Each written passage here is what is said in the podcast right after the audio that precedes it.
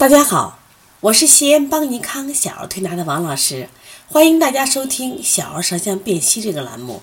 今天呢，我想为大家分享的是一个心肾不交的腺样体舌象。呃，腺样体肥大现在这个疾病呢，已经是儿科的这个多发病，而且呢急剧增加。在我们临床中，现在小宝宝患腺样体肥大的孩子也越来越多了。但是呢，治疗腺样体千万不能一种思路，也就是说不能一刀切。你到医院可能就切除的话，啊，只要长了个肉疙瘩就切除了。但是从中医角度来说，那他这个腺样体肥大，它是要分型的。那今天呢，我想讲一下一个心肾不交的腺样体舌象。那么通过分析呢，啊，我们通过这个舌象看到这个孩子的体质是上热下寒。那怎么看上热下寒呢？来跟王老师一起看一下，这个孩子舌头伸出来，第一感觉舌是不是特别红？他舌前部分特别红。那舌前部分在舌诊理论里边属于我们说的心肺区上焦部分。但是你再仔细往下看，它的中后区苔很厚而很白，而且其实也很腻，就好像是吧在这个舌头上了。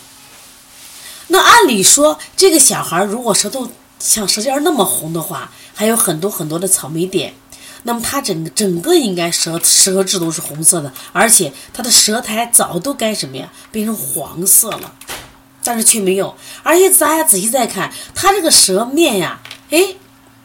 这个还水水的，还不是说我们说了舌红以后，它整个舌面比较干燥，它还不是呢，它还水水的，说明这个孩子还有什么情况？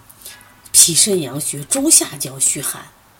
那这个时候从舌象上我们看出一点，上焦是热的，中焦和下焦虚寒，就会出现的什么样的症状？就是这个孩子上面热，比如说容易扁桃体啊、腺样体，包括睡眠。啊，睡觉磨牙，睡觉翻滚不安，这种都有。那你怎么看都是一副热象。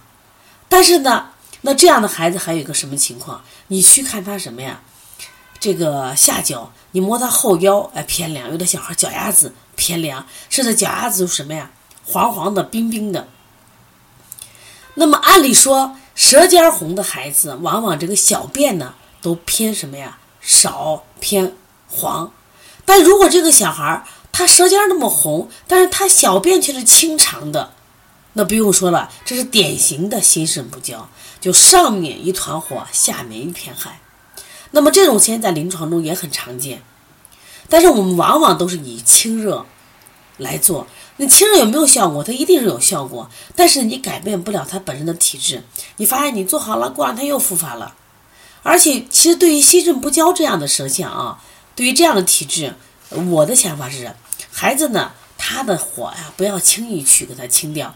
他不是说典型的那种湿热，往往我们可以什么呀，变肺为宝，把这个火呢引到哪儿呢？引到这个肾水中，把肾水气化来温阳，哦，濡养我们的什么上焦，这样就多好呢。要不然这个火清掉了，但他下焦还是偏寒凉的。所以这里面我给推荐两个穴位啊，就特别好用的穴位，一个叫离道坎。离道坎就是什么呀？把离火推向什么呀？坎宫，温暖什么呀？肾阳，达到心肾相交。第二个就是我们说的崔永泉，崔永泉本身是不是有一个词叫引火归元？他就把你上面的火引到脚底下去。其实人就怕上焦有火，你看上焦有火了，这病都来了。一有火，你看这肺炎呀，啊，扁桃体炎呀，鼻炎呀，腺样体这都来了。所以，因此，对于这种心肾不交的腺样体啊，大家一定记住，不要治热，去治寒，让它达到心肾相交。当然，除了刚才我们的几个穴位以外，像补肾阳呀、揉肾腧、搓这个肾腧到八髎啊，都是我们要做的。其实，通过学习腺样体啊，肥大的分型辩证，可以让我们啊懂得。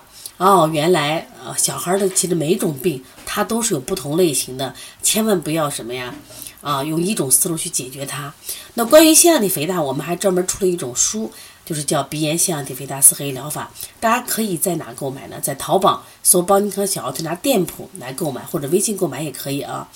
那另外呢，嗯，如果想大家想报名参加邦尼康在五月份五月二十一号举行的以舌诊为主要特色的四诊合参的啊辩证大课，那可以加微信号幺七七九幺四零三三零七。另外呢，呃，如果大家有什么问题，也可以直接拨打我的电话幺三五七幺九幺六四八九。